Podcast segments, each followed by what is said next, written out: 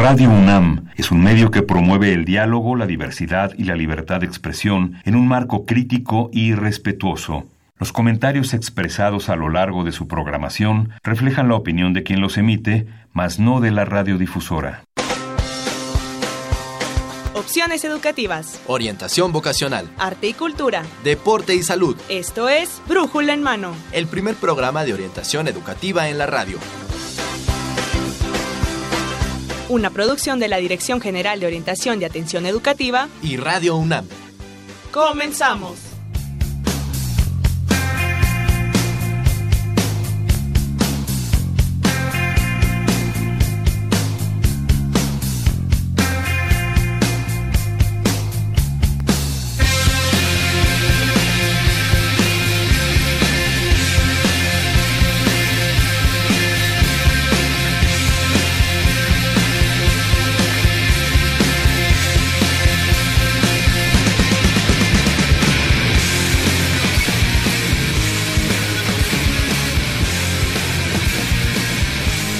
Amigos? Muy buenos días, sean bienvenidos a Brújula en Mano y sean bienvenidos a nuestra transmisión, emisión número 1177. Usted nos escucha a través del 860 de amplitud modulada y en internet en www.radiounam.unam.mx 28 de enero 2018 2019 2019 ay de veras es que hay que hay que hay que pasarlo hay que acostumbrarnos a este nuevo año ¿verdad? sí 2019 y la situación es que quería enviar un fuerte mensaje a los que inician semestre el día de hoy Así es. Arrancamos semestre en nuestra máxima casa de estudios y hay que estar con todas las ganas, hay que ponerle todo el ímpetu porque muchos van a estar terminando su carrera en este semestre. Así es, bienvenidos a este nuevo, nuevo ciclo escolar el día de hoy todos los que están por semestres ya estarán iniciando hoy el día de hoy. Ya se sintió en el tránsito que hubo en la mañana, así que todos listos para comenzar este nuevo ciclo. Imagínense la magnitud de ustedes universitarios que la ciudad lo resiente. Así es. Ahí está. Los que ya iniciaron clases eh, eh, que tienen un calendario anual, pues también un fuerte abrazo para ustedes. Ya nosotros ya hemos regresado, igual que ustedes desde hace algunos días. Así que fuerte abrazo a toda la comunidad universitaria, en especial a nuestros estudiantes. Bien, fuerte abrazo. Y queremos que si ustedes no están en clases, pues pongan atención porque hoy tenemos dos temas que de de interés para ustedes, debería de ser de, de, interés para aquellos que también están a punto de elegir carrera o que están a punto de elegir un campus donde vayan a estudiar. Mucha atención porque tenemos información para ustedes. Hoy vamos a hablar del Día Escolar de la No Violencia y la Paz en la UNAM y las carreras de la Escuela Nacional de Estudios Superiores Mérida. Así que mucha atención muchachos. Eve. Tenemos también, como siempre, regalos para nuestros amigos Radio Escuchas. Hoy tenemos dos tomos de esta enciclopedia Cosmos. Aquellos que la estén coleccionando, mucha atención. Enciclopedia Cosmos, solo tienen que comunicarse a nuestros medios de contacto. Buenos días, yo soy Evelio Valdovinos y nuestros medios de contacto son eh, los teléfonos estamos en el 55 36 89 89 y en el 55 36 43 39. A través de Facebook en Brújula en Mano y en Twitter arroba Brújula en Mano. Recuerden nuestro correo también brújula en mano arroba hotmail.com. Así que los esperamos. Comuníquense con nosotras, con nosotros que estamos el día de hoy. Les recuerdo los temas: el día de la escolar de la no violencia y la paz en la UNAM y las carreras que nos eh, ofrece la Escuela Nacional de Estudios Superiores. Campus Mérida. Ok, rebominamos. y, cuento con la presencia y la voz de la académica orientadora de la Dirección General de Orientación y Atención Educativa. Ella es Evelia Valdovinos. Evelia, perdóname, ¿cómo estás? no hay nada que perdonar. Buenos días, ya sabemos que es el primer día en que nos tenemos que acomodar a este nuevo ciclo. Así que... Así que, pues vamos a arrancar con... Centro de Orientación Educativa. Y Centro de Orientación Educativa es eh, con lo que arrancamos. Vamos a hablar del Día Escolar de la No Violencia y la Paz en la UNAM. Y Eve, amigos Radio Escuchas, permítanme comentarles que este es el tercer año que nuestra máxima casa de estudios conmemora esta fecha, este Día Escolar de la No Violencia y la Paz, el día 30 de enero. Este es un esfuerzo conjunto de varias instituciones y dependencias de la UNAM por impulsar todo tipo de acciones que favorezcan el alto a la violencia y principalmente la convivencia sana entre los universitarios.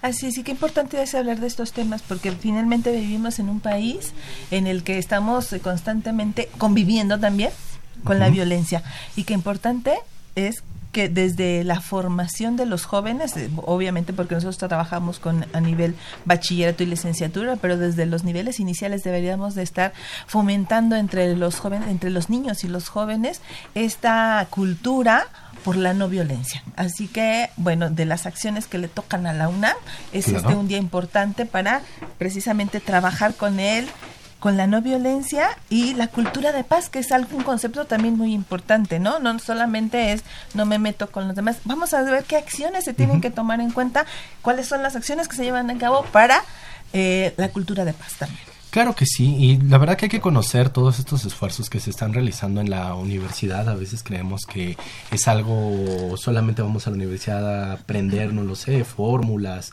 No es lo académico puramente, ¿no? Ajá, todo lo que es nos ofrece. todo lo que está alrededor y que nos lleva a la formación integral como seres humanos, de- como, como que estamos formando seres humanos integrales. Claro que sí, de beneficio a la sociedad. Vamos a hablar más de este día, Eve, y por eso contamos con la presencia y le damos la bienvenida a la psicóloga Patricia Gómez Esqueda. Ella también es orientadora de la Dirección General de Orientación y Atención Educativa de la UNAM.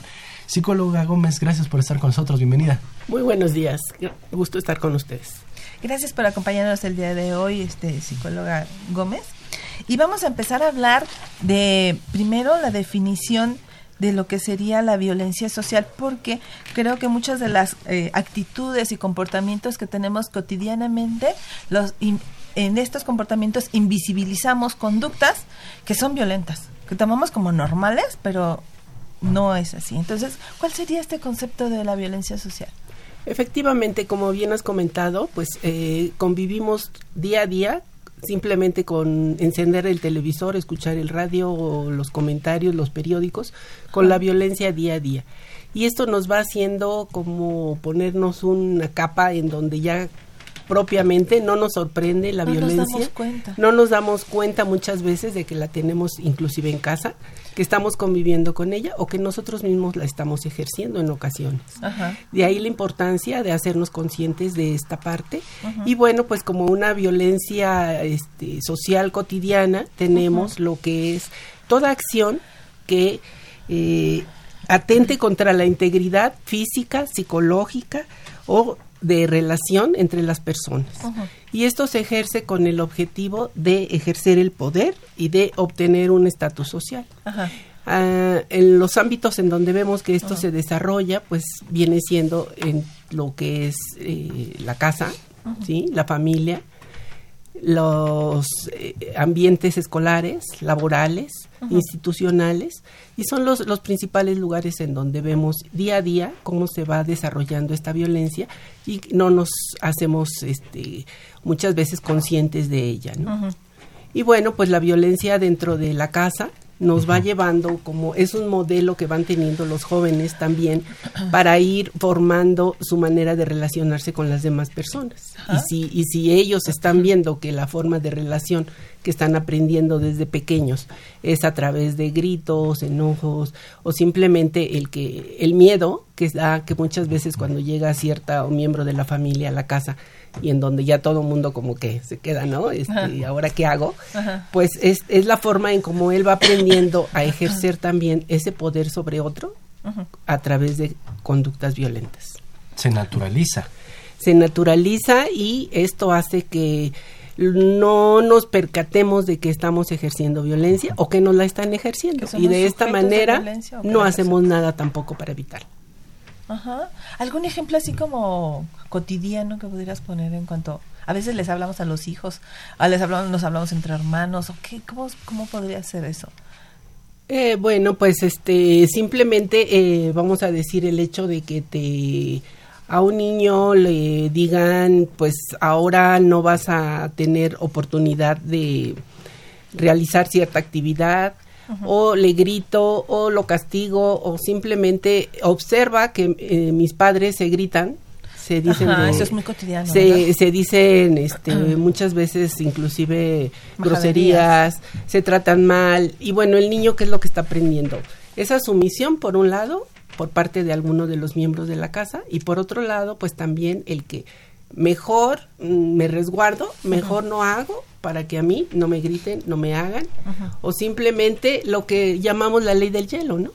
En ocasiones eh, tenemos alguna dificultad con algún miembro de la familia y ¿qué es lo que hace? Nos aísla, no nos dirige la palabra y como si no existiéramos en, en la casa.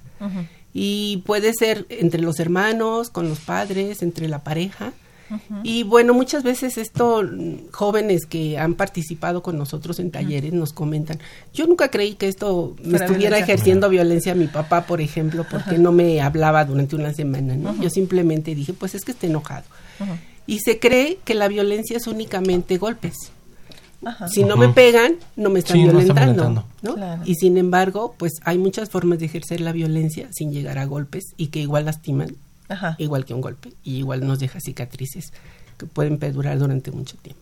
Por eso es importante, perdón, Miguel, la, siguiente pregunta es, ¿cómo dejar claro cuáles son los diferentes ámbitos en los que se ejerce la violencia? O los diferentes tipos de violencia como tal.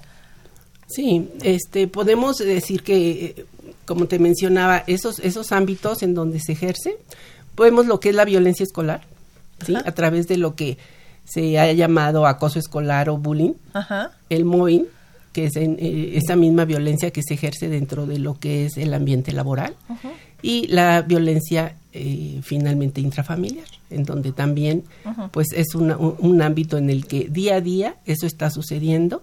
Cada vez vemos más situaciones en donde los niños, digamos, en el ambiente escolar, pues están teniendo eh, repercusión tanto en su rendimiento académico, en su salud eh, y en, su bienestar para acudir a la escuela, ¿no? Muchos ya no quieren asistir a la escuela porque les da miedo asistir a la escuela. Y aunque no es un tema, bueno, el término se utiliza a últimas fechas, pero siempre ha existido este tipo de violencia, ¿no? Como las otras, por supuesto. Entonces, ahora se está pues desnaturalizando, como decía Miguel, ¿no? De alguna forma, este tipo de violencia, de burla hacia los demás, de meditar la autoestima de las, de las personas por cualquier tipo de diferencia, es lo que hace que, las, que, los jóvenes desde muy temprana edad quizás estén expuestos a, a, sentirse eh, menos, a no querer ir a la escuela, a sentirse violentados, aunque no le llamen de esa forma, ¿no? Entonces viene siendo un fenómeno muy importante a trabajar. Sí, claro. Em, lo que viene siendo el acoso escolar ha sido un tema ya de, tiempo que se ha estado estudiando y en donde, bueno, eh, quisiera aclarar que eh, para que se considere acoso escolar tiene que tener ciertas características, porque a veces se confunde también cualquier conflicto dentro de la escuela como, acoso, escolar. Y ¿Qué no, es el acoso y no es así. En sí. En sí, el acoso escolar viene siendo un comportamiento que se hace de maltrato prolongado hacia otra hacia otro igual. En, el acoso escolar es entre pares. Esto no debe tener una diferencia mayor de dos años entre los que lo ejercen. Pero hay un desequilibrio de poder que este puede ser a través de que de ser más fuerte de que la otra persona tenga alguna discapacidad o alguna simplemente muchas veces eh, están más vulnerables por alguna situación que esté sucediendo en su casa o, emocionalmente por ellos en ese momento. esta, esta, este rechazo que también puede ser, eh, estas conductas pueden ser de varios tipos, que puede ser eh, físico, verbal, psicológico y de de manera repetida y durante un prolongado tiempo. ¿Sí? Si, si sucede una sola ocasión, no podemos decir que es un acoso. Es violencia, pero no es acoso. Exactamente. Es un conflicto que se puede dar entre las partes, pero no, lo no lo podemos considerar. Que también habría que atenderlo, por claro, supuesto. Claro. pero no es pero, pero, pero la, la, la manera de en cómo es repetido y como es este cada eh, durante un largo periodo de tiempo es lo que va minando también la posibilidad de la otra persona que no ha hecho ningún ningún acto por el cual se ocasionara esa situación en donde está siendo violentado y eso va haciendo va creando una indefensión en donde cada vez le va costando más trabajo el poder reaccionar para poder defenderse la violencia ejercida de un profesor hacia un alumno, hacia un estudiante, entonces no podemos considerarlo una violencia. Acoso, bullying. Porque de diferencia de Sí, dos sí. años. Ajá, no sería, no sería una, un- un- una ¿Un bullying? situación de bullying, pero sí diríamos que puede estar acosando a la otra persona a través de que de manera repetida le esté o- ocasionando un daño a- al alumno, en donde, bueno, muchas veces vemos que puede ser a través de que, de que le esté dejando tareas imposibles de cumplir en determinado tiempo y de esta manera pues también está creando una situación de violencia dentro de las personas. Y el moving, entonces, es en la parte laboral. En la parte laboral, aquí es importante también señalar que, bueno, los chicos que están eh, expuestos a situaciones de acoso escolar, de bullying durante un tiempo, puede ser que esa es su forma de relacionarse que, que han aprendido y posteriormente cuando se trasladan ya al ámbito laboral, pues también ejercen esta forma de relación. Eh, es importante eh, hacer mención aquí eh, que en lo que es el mobbing o el acoso laboral, pues aquí se desarrolla también esta, esta forma de, de, este, de un continuo, un continuo maltrato hacia la otra persona, que puede ser también verbal. Aquí ya, ya se vuelve más sutil, ¿no? Aquí ya Ajá, no vamos a encontrar física. la violencia física, eh, será muy difícil que se, que se pueda dar. Aquí se va haciendo algo más sutil, pero que no por eso deja de Estaba ser dañino. pensando que cuál sería la diferencia entre, por ejemplo, en el trabajo sí llamar algo que es moving, que es constante, como dices tú, porque de repente como que todo puede volverse acoso o en aras de, ¿no? Decir que, que, que pocos llaman la atención o hasta dónde, dónde están los límites o está como un poco complicado, ¿cómo es eso? En lo que viene siendo el acoso laboral, Ajá. es importante aquí el señalar que también debe de ser que se ocasione durante un largo periodo de tiempo y de manera constante. Si en algún momento tu jefe te llama la atención o tienes una dificultad con, con un compañero, no podremos decir que es un acoso laboral. Pero si se, se dan conductas, por ejemplo, que se te oculta información, que se te aísla, no se te pasa eh, trabajo, ¿sí? También puede ser. Eh, se te insulta y todo esto es de manera cotidiana.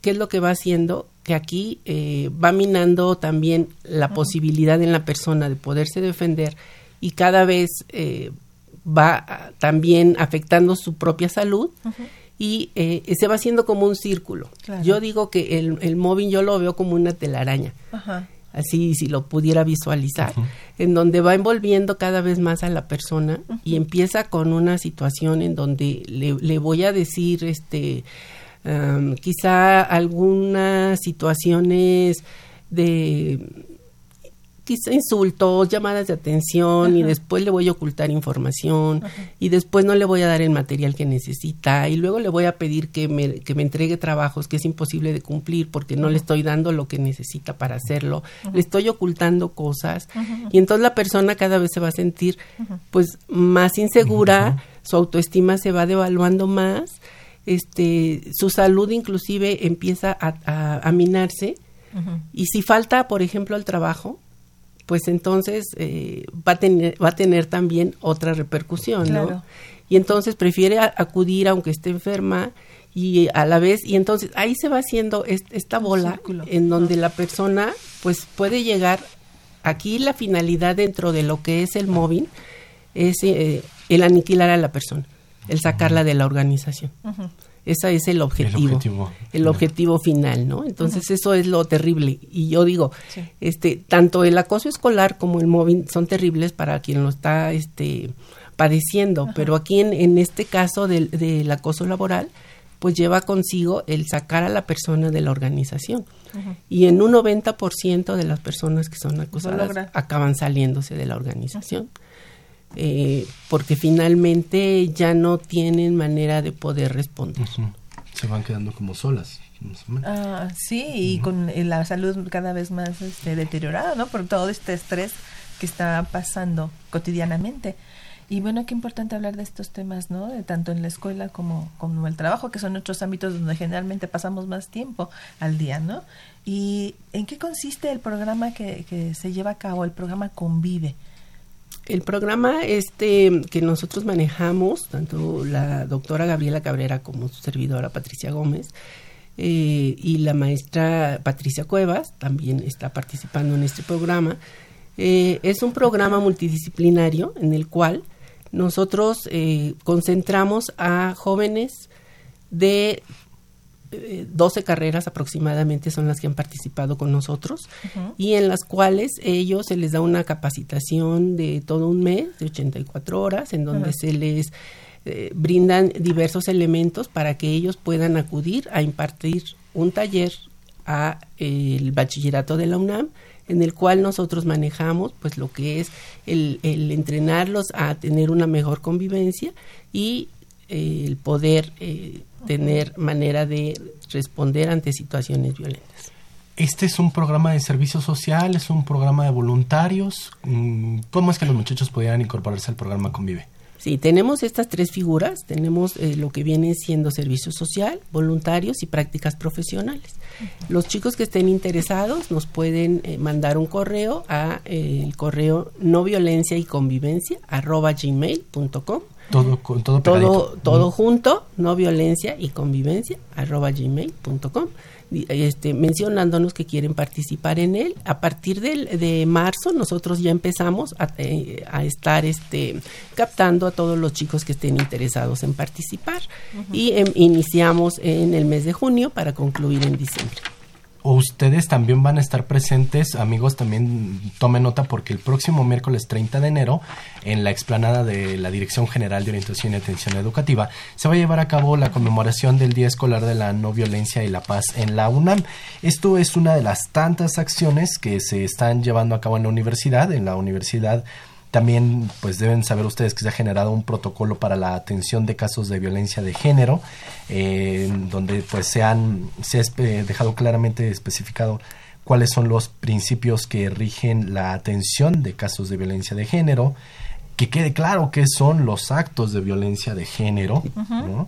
Cuáles son las instancias competentes a las que ustedes pueden acudir en caso de que se tengan o presenten o hayan sido víctimas de un caso de violencia de género. Y bueno, pues en general, bueno, es en general esto y en lo particular de la Dirección General de Orientación y Atención Educativa, pues se va a llevar a cabo el próximo 30 de enero, como les comentaba, el Día Escolar de la No Violencia y la Paz en la UNAM. Es en la explanada de nuestra DEGUAE. Va a arrancar este evento a las 10 de la mañana, allá entre Arquitectura e Ingeniería, frente a las islas. También se está creando el sitio web Unámonos contra la Violencia, donde ustedes van a poder encontrar cápsulas, videos, testimonios, el trabajo de los compañeros que están realizando para precisamente combatir la violencia. Y bueno, pues parte de esto es el programa de eh, Convive y Cultura del Buen Trato, donde también pues orientadores pueden participar, se puede conocer de ellos qué es lo que están haciendo, qué es lo que están trabajando y que el programa Convive, perdón que me alargue, va a estar en este Día Escolar de la No Violencia y la Paz en la UNAM. ¿Qué actividades van a tener este psicóloga Gómez? Eh, sí, vamos a estar presentes promoviendo lo que es el programa, pero también vamos a impartir un taller sobre qué hacer ante una situación de acoso. Aquí nos vamos a centrar un tanto en lo que, en la importancia que tienen los testigos, tanto en cualquier tipo de acoso, para que éste pueda llevarse a cabo. Este es tallercito. Un taller que va a tener una duración de dos horas, va a ser de 11 de la mañana a 1 de la tarde. Ok, de 11 de la mañana a, a 1 de, la tarde. Ahí los esperamos a todos los que estén interesados en acudir. Es un taller totalmente gratuito para toda la comunidad y entonces pueden este acudir ahí en la explanada. Otros talleres también que están programados sería autoestima y violencia escolar. Todos contra la violencia escolar es otro. Otro, resiliencia contra la violencia y bueno, tenemos aparte presentaciones artísticas, tenemos conversatorios sobre género y violencia en las relaciones de pareja y prevención e intervención contra la violencia escolar.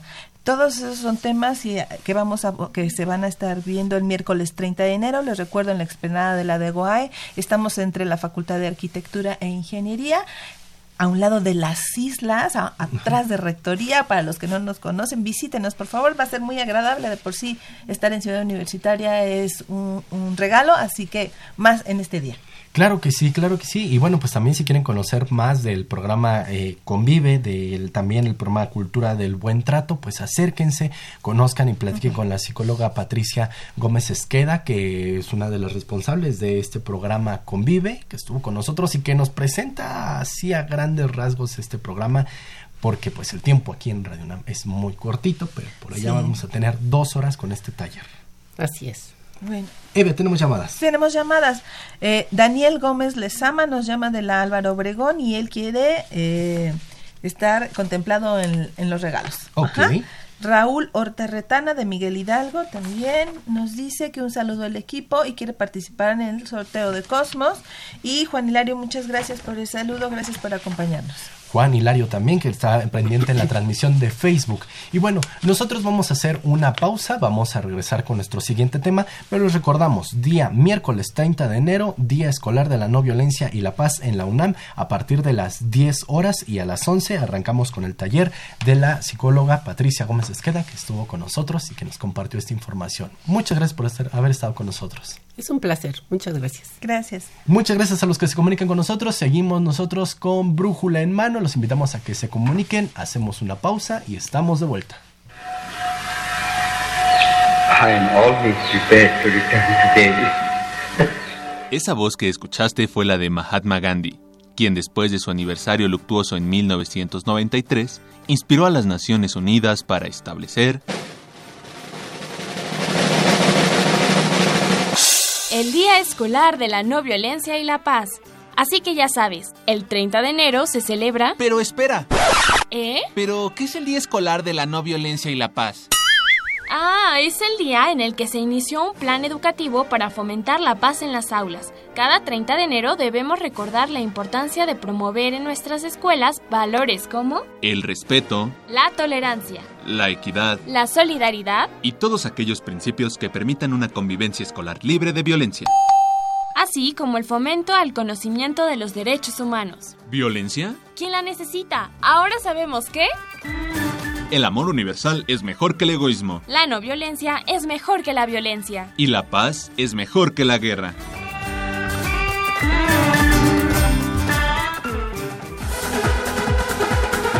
Orientación educativa. Bien amigos, estamos de vuelta después de esta pausa, después de este tema Día Escolar de la No Violencia y la Paz en la UNAM. Los esperamos. Y bueno, ahora vamos a dar a conocer el segundo tema que les habíamos presentado, que pues respecta a una nueva sede que tiene nuestra máxima casa de estudios, se ve. Así es, y qué importante es que la universidad cada vez más va creando oportunidades, va creando ofertas para que nuestros jóvenes a nivel de universidad y en toda la República tengan esta oportunidad. Claro que sí. Por eso es que le damos la bienvenida a la doctora Eliana Arancibia Gutiérrez. Ella es secretaria general de la Escuela Nacional de Estudios Superiores Unidad Mérida. Doctora, ¿qué tal? Muy buenos días, ¿cómo está? Muy buenos días, estupendamente eh, Belia y Miguel, un saludo afectuoso al auditorio de Brújula en Mano. Estamos felices de estar pues transmitiendo a toda la comunidad eh, la noticia de que pues Yucatán también es territorio Puma. Así es. Muy bien, Puma. Ya estamos, ya todo México es territorio Puma. Sí. Y la verdad que qué bueno que la universidad hace acto de presencia para aquella zona.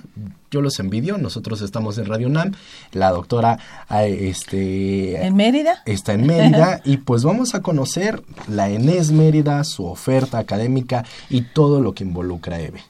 Así es, y vamos a empezar, doctora. ¿Por qué la universidad decidió crear la ENES Mérida y cuál sería el objetivo de este ENES? Bueno, esa es una historia bien bonita, muchachos, porque, bueno, sabemos que desde hace algunas décadas la universidad pues ha estado promoviendo un conjunto de políticas de crecimiento y de diversificación de las actividades docentes, de investigación y pues de difusión de la cultura, ¿no? Y entonces esto ha permitido en alguna medida la ampliación pues del carácter nacional de la universidad para hacerla una auténtica pues Universidad Nacional y también la desconcentración de todo su quehacer, ¿no? Eso a su vez pues ha ido permitiendo que la universidad atienda eh, de manera cada vez este, más este, expedita las demandas de educación superior en el interior de la República Mexicana. Y un poco pues el contexto de creación no solamente de la ENES Mérida, sino pues del modelo educativo ENES, es precisamente eh, crear escuelas en regiones en las que ya existen polos académicos universitarios más o menos consolidados.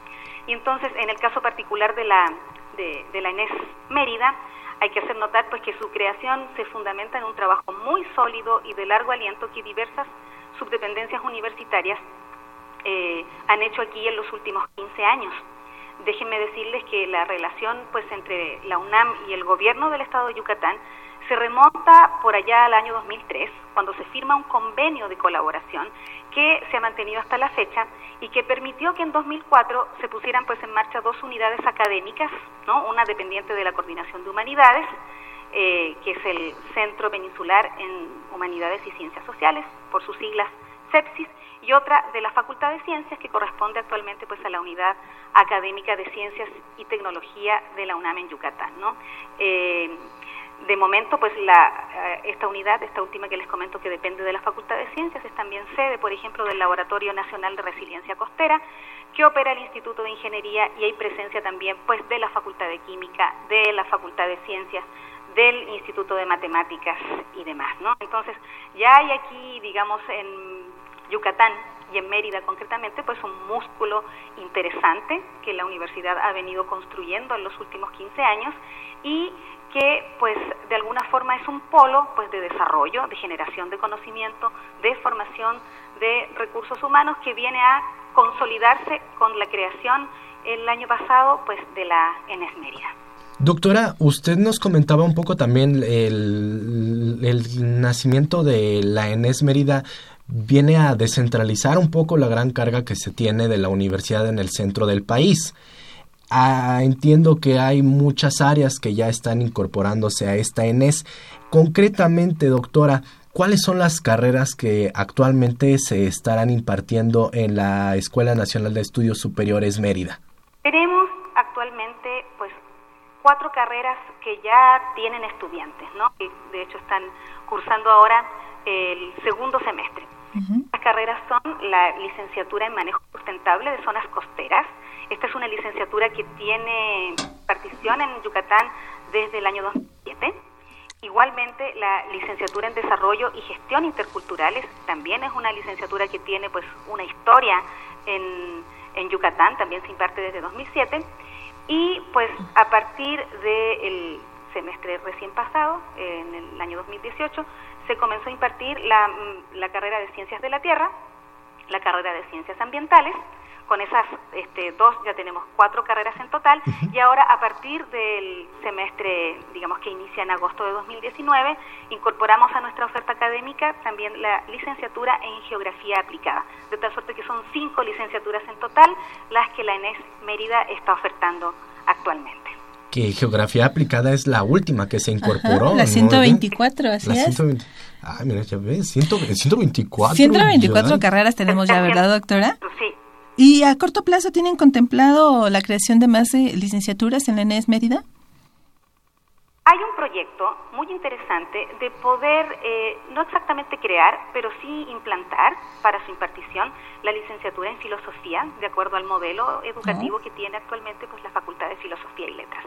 Y un proyecto también, digamos, que se está contemplando, ¿no? ya digamos en el corto plazo, sería la creación de la licenciatura en oceanografía. Oceanografía, qué interesante. Muchos de los jóvenes, fíjese que yo trabajo directamente en orientación especializada y atendiendo de manera personal a los jóvenes que vienen a elegir carrera, cambiarse de carrera, en fin. Y oceanografía es una de esas carreras que les interesan mucho, Miguel, que, que pueden ser para ellos muy interesantes. Muy atractivas. Fíjate que oceanografía es una de las licenciaturas que ni siquiera figura, yo creo que en el pensamiento de algún muchacho. y, es, y es esta parte en donde dices, hay que prestar atención si hay 124 licenciaturas, porque nos vamos a concentrar en 10. 10 y que ya tienen una alta demanda. Ahora también, muchachos, ya, hay, ya existe Mérida. Existen muchas opciones. El clima estaba muy rico por allá en Mérida. Oiga, doctora. En ese sentido, es bien interesante comentar que el modelo educativo de las escuelas nacionales de estudios superiores que están, digamos, fuera del centro del país, hablo pues de la ENES Mérida, claro, pero también de la ENES Morelia, de la ENES este, León, y de la ENES Juriquilla, es que pues ponen en la mesa una serie de licenciaturas nuevas, ¿no? Innovadoras, interdisciplinarias y que además guardan gran pertinencia con los contextos regionales, ¿no? Entonces, aquí lo que se trata pues es eh, ofertar eh, licenciaturas que tengan una estructura flexible en la formación curricular, ¿no?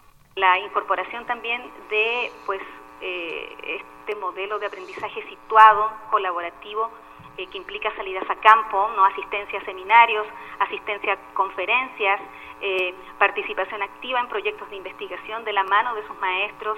Y, por supuesto, también algo muy importante en nuestra oferta educativa es que eh, la mayor parte de las carreras llevan inglés obligatorio desde el primer semestre y en el caso de la licenciatura en Desarrollo y Gestión Intercultural también tienen francés y lengua maya. Qué interesante que se va ampliando la, la, oferta y sobre todo lo que remarcar lo que usted dice doctora es que estas eh, las INES también cumplen con eh, las necesidades específicas de una región, ¿no?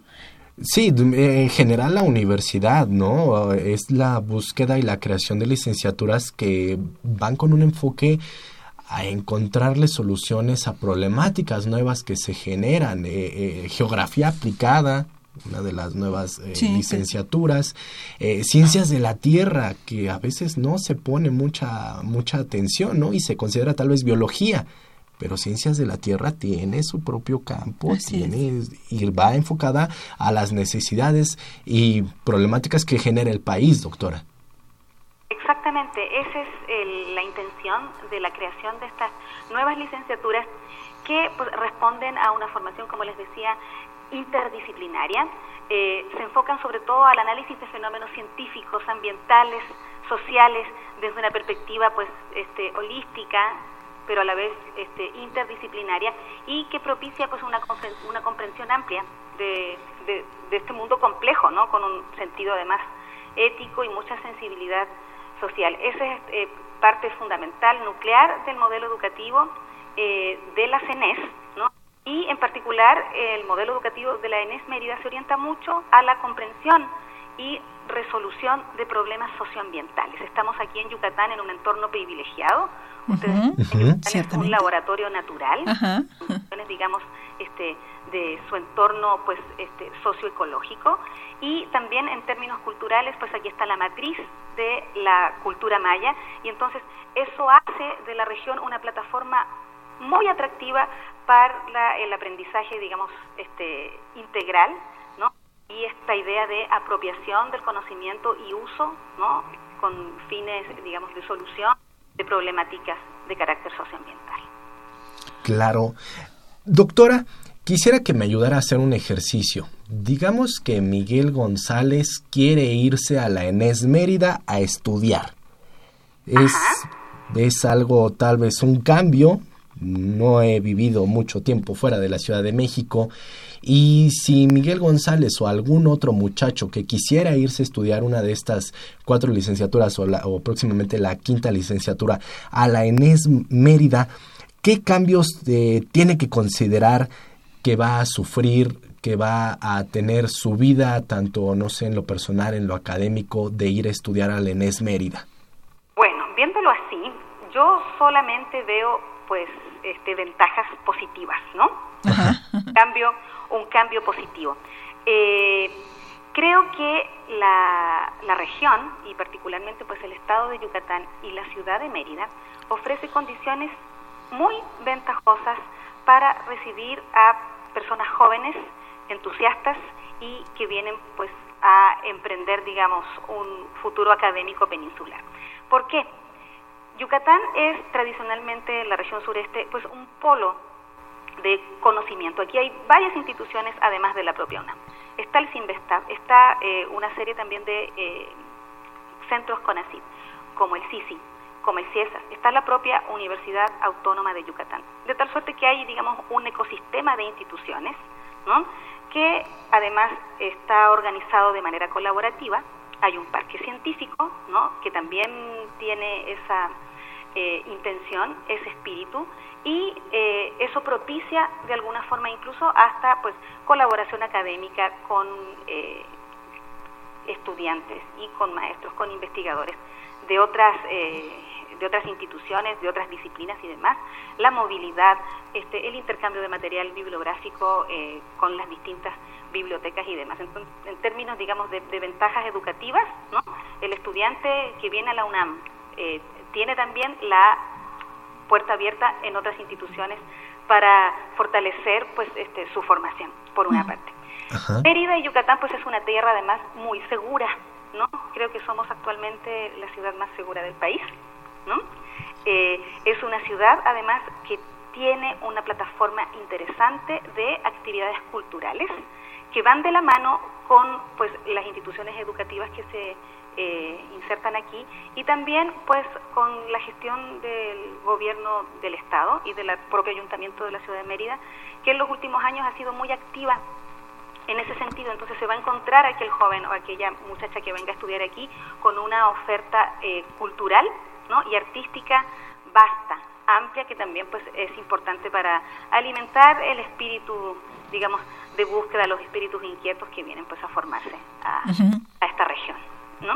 entonces ventajas solamente vería yo ventajas positivas estamos aquí además al lado de la playa del calor. Oh, eh, esa es una de las cuestiones, doctora. Palmar la vida es más sabrosa. Ah, no, sin duda, eso se antoja tremendamente, pero si alguien no está acostumbrado, como a cuánto están de temperatura ya, porque además, este, bueno, habrá gente que por más que lo fantasee, mm, igual y no se adecua, por ejemplo, al clima. Ahorita estamos, eh, desde hace un momento, ¿no? Ajá. Ah, con un, con un frente frío, 22 grados, entonces también de pronto hace frío en Mérida.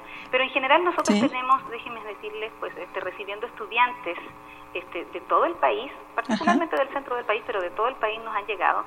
Desde el año 2007, cuando se implementan las primeras dos licenciaturas UNAM aquí en la región, la licenciatura en Desarrollo y Gestión Interculturales y la licenciatura en Manejo Sustentable de Zonas Costeras, ¿no? ya que ya tienen pues cada una más de una década y la experiencia en general pues ha sido tremendamente positiva, ¿no? La experiencia de vida, el aprendizaje, digamos, emocional, social de los chicos es eh, una, digamos, este, de todas maneras una ganancia que obtienen al venirse para acá. otra pregunta, perdón, doctora. Este, en este horario nos escuchan muchas madres y padres de familia. Y si yo, eh, mi hijo y mi hija, este, estaría interesada en irse a estudiar por allá, yo como mamá para hacerme un presupuesto, porque una cosa es querer lo mejor y otra poder, ¿verdad? Eh, para hacerme un presupuesto como estudiante, eh, tener que vivir eh, en Mérida, ¿qué, ¿qué, tan caro es, qué tan oneroso podrías resultar? Esto es una ciudad onerosa. Esta es una ciudad que todavía, vamos, este, los precios de las rentas, ¿no? Los precios de servicios básicos, ¿no? Como pues alimentación, transporte, siguen siendo baratos. Eh, y otra cosa muy linda de ver también es la solidaridad que se despierta entre pues los grupos de estudiantes que vienen de fuera, ¿no? Muchos de ellos pues montan sus comunidades, sus comunas, y entonces no es este extraño que ya al segundo semestre eh, se van a vivir juntos. Ya están muy instalados en familia. Los gastos, ¿no? Y luego pues este incluso montan sus pequeños microemprendimientos y sanguchitos y así se van ayudando, ¿no?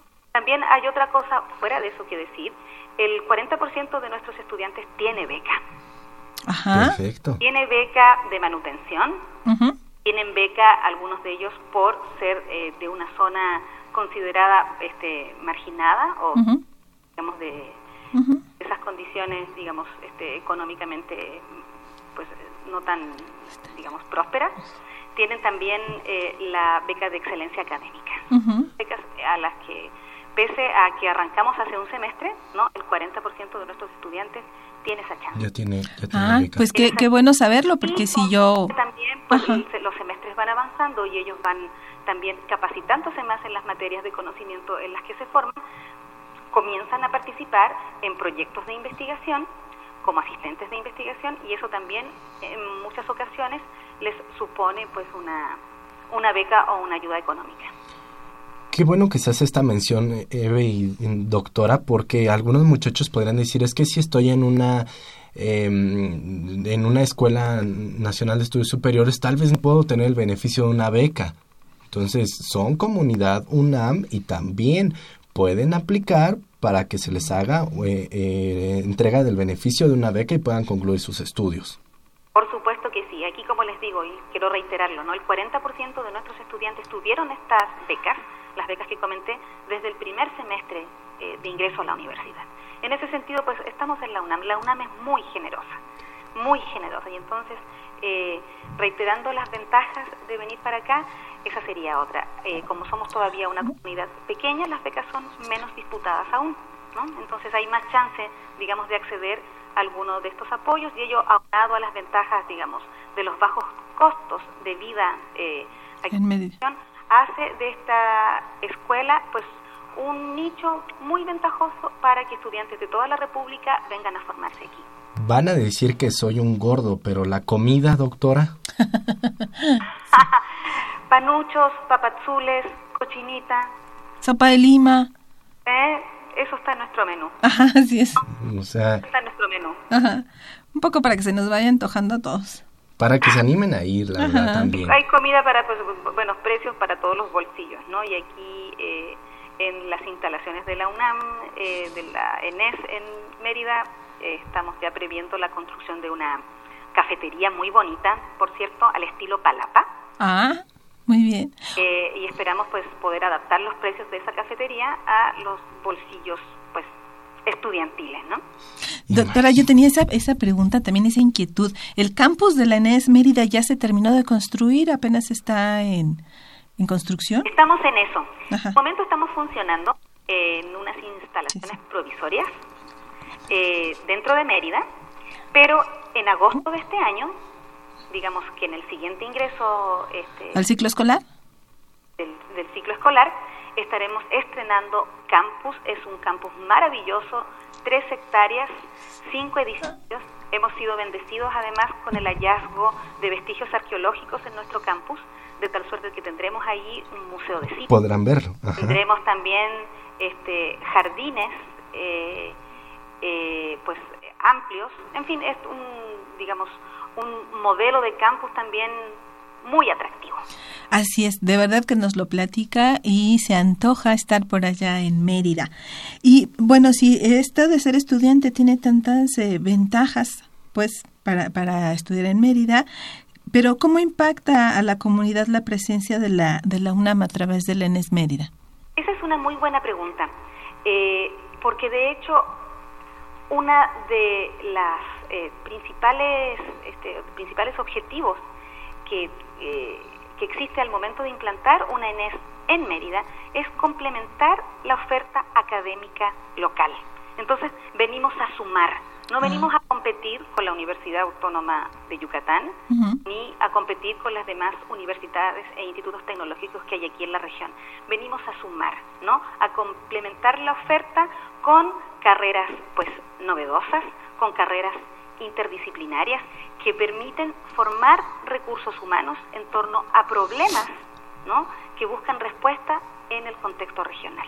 Entonces, en ese sentido, creo que hacemos como universidad realmente este trabajo de convertirnos en universidad nacional y desconcentrarnos y contribuir, colaborar con esta pues gran tarea que es ampliar la oferta educativa a nivel superior pues en todo el país. Ustedes saben que pues de cada 10 jóvenes en edad de entrar a la universidad solamente pues entran dos. Entonces, estamos eh, contribuyendo a ampliar esa oferta y eh, a complementar además la oferta educativa ya existente con un modelo de licenciatura pues este que dialoga directamente con la realidad. Que eso es muy importante, de verdad. La conexión que tenga la educación con realmente de nuestra sociedad. Exacto, y entonces contribuimos de esa manera también al desarrollo regional, formando recursos humanos de alto nivel, pues este, aptos, capaces para intervenir en su entorno y contribuimos también eh, con un módulo educativo innovador que hace énfasis en un aprendizaje pues situado, colaborativo. Les comentaba yo que aquí, por, digamos, por las condiciones del entorno, eh, todas nuestras licenciaturas implican pues salidas a campo, eh, aprendizaje eh, in situ en este gran laboratorio natural y cultural que es Yucatán.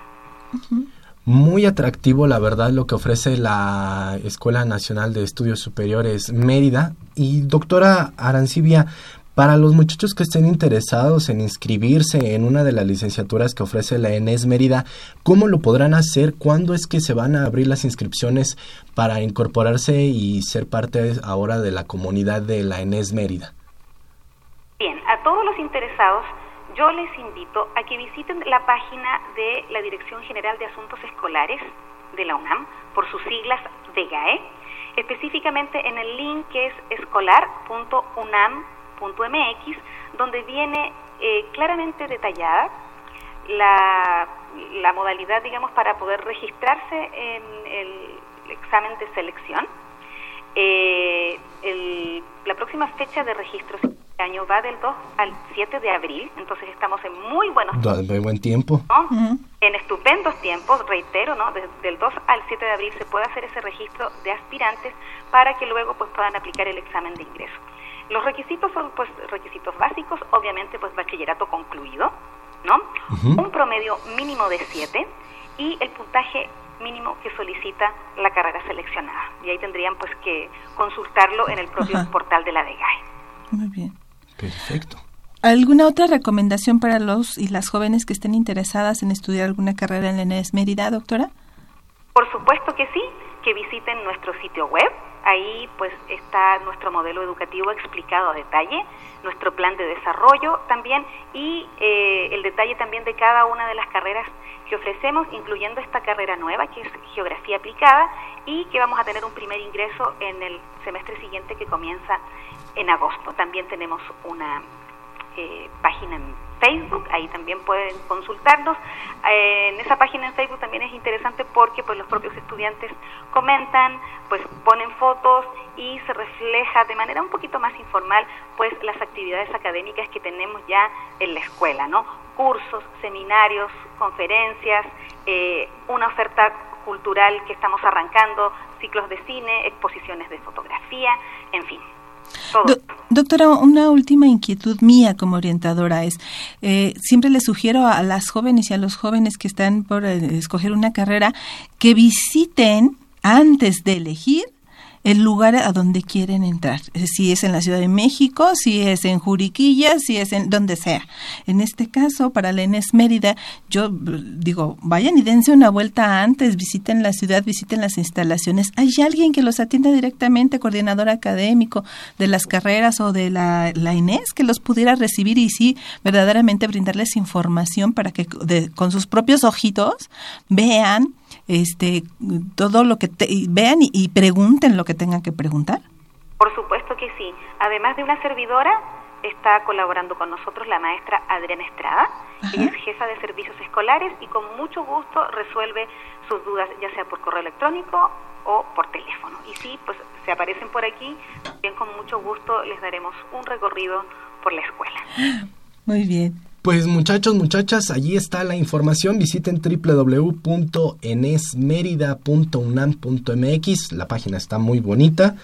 se van a empezar a enamorar de esta nueva institución, bueno, de este campus que ahora pues va a estarlos esperando allá en Yucatán, precisamente en Mérida. Así es, muy interesante y ya platicamos y si tienen alguna inquietud, por favor diríjanse directamente allá, a la Enes Mérida.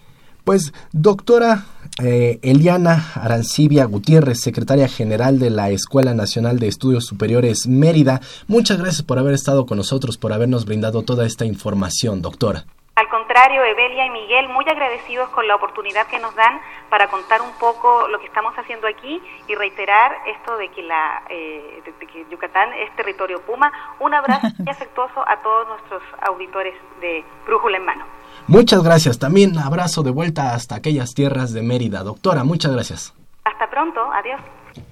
Y pues ahí estuvo la información de la Escuela Nacional de Estudios Superiores Mérida, nuevo campus que tenemos con nuevas carreras. Y bueno, pues el tiempo se nos termina en esta transmisión, pero no podemos irnos sin antes darles las recomendaciones de la semana. Para esto tengo la voz de Aura Carpio y de Francisco Orozco. ¿Qué tal chicos? ¿Cómo están? Buenos días. Muy bien, buenos, días. gracias. Bueno, comenzamos con las recomendaciones. Estudia psicología, no te pierdes esta oportunidad y participa en el tercer Congreso Internacional de Psicología. Inscríbete antes del 31 de enero. Así es, Aura. Y si estudian ecología, pueden asistir a la presentación del libro Un enfoque crítico sobre la adaptación al cambio climático ¿Cuándo? Este 29 de enero a las 5 de la tarde, en la Coordinación de la Investigación Científica. ¿Deseas realizar un intercambio académico de posgrado y te gusta la investigación científica? Esto es para ti. La Liga de los Estados Árabes te está buscando. Postúlate antes del 15 de febrero. Así es, también tenemos teatro para adultos mayores en la Escuela de Trabajo Social. ¿Cuándo? El 29 de enero a las 11 de la mañana. Y continuando con los talleres artísticos, participa en los talleres de la Unidad de Vinculación Artística, más de 70 talleres de diferentes disciplinas creativas, en el Centro Cultural Universitario Tlatelolco, inscripciones del 21 de enero al 16 de febrero. Así es, y les hacemos la invitación a la exposición Arte Empoderando a la Mujer, 107 testimonios, hasta el 31 de enero, de enero en el Universum y en el Museo de la Luz. Y no te pierdas la oportunidad de aprender y apúntate al diplomado Historia de España del 5 de febrero al 24 de septiembre en la Casa de las Humanidades. Y bueno, esto ha sido todo por nuestra parte. No se olviden de consultar los próximos talleres de la Dirección General de Orientación y Atención Educativa en www.dgoae.unam.mx y no olvides comunicarte con nosotros a los teléfonos 55 36 89 89 y 55 36 43 39. Esto fue todo por hoy. Eh, ¿Los orientaron? Francisco Orozco. Y Aura Carpio. Muchas gracias chicos y muchas gracias a los que se comunicaron con nosotros. Fuerte abrazo a Emma Centeno Montiel que nos está escuchando y nos está viendo con otras tres personas. Fuerte abrazo hasta donde nos escuches Emma Centeno. José Ramón San Pablo, Jess Bla Bla que nos ven también en Facebook. Raúl Horta Retana que está participando por la enciclopedia. Daniel Gómez Lezama.